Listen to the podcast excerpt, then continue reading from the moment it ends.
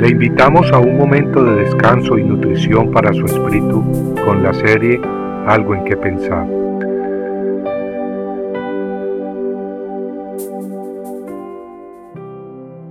Vistiéndonos como Dios manda.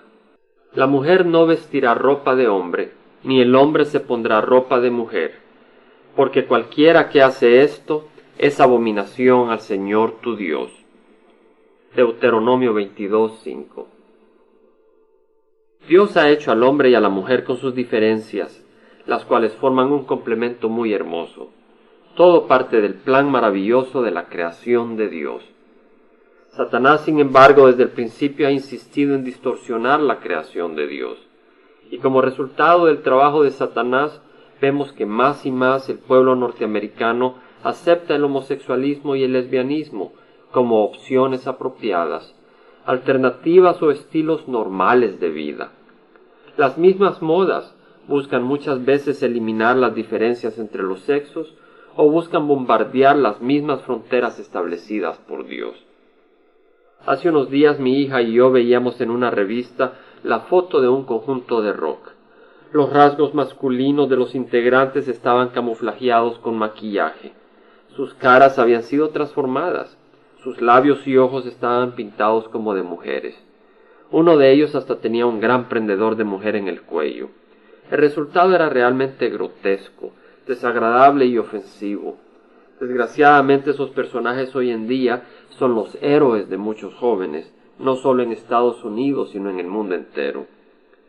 En Norteamérica abunda hoy en día las parejas de mujeres lesbianas que viven juntas, como si fueran matrimonios normales y también abundan los homosexuales que buscan vivir libremente su relación ante la sociedad, luchando airadamente por ser reconocidos como parejas normales. Algunas iglesias hasta ordenan ministros homosexuales como líderes espirituales de sus congregaciones. Pero las escrituras son claras.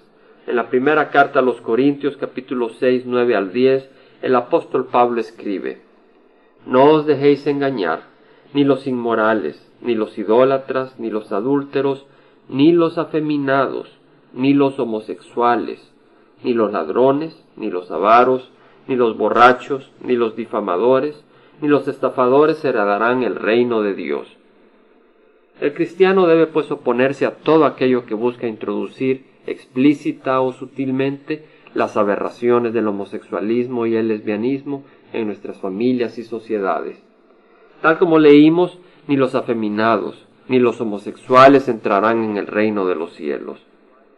Dios es paciente, no queriendo que nadie perezca, sino que todos vengan al arrepentimiento.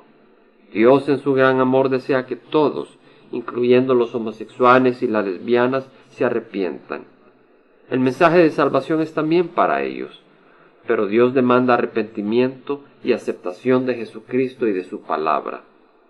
Amigo, amiga, si usted está atrapada en homosexualismo o lesbianismo, clame a Jesucristo con corazón sincero y arrepentido, y Él lo salvará.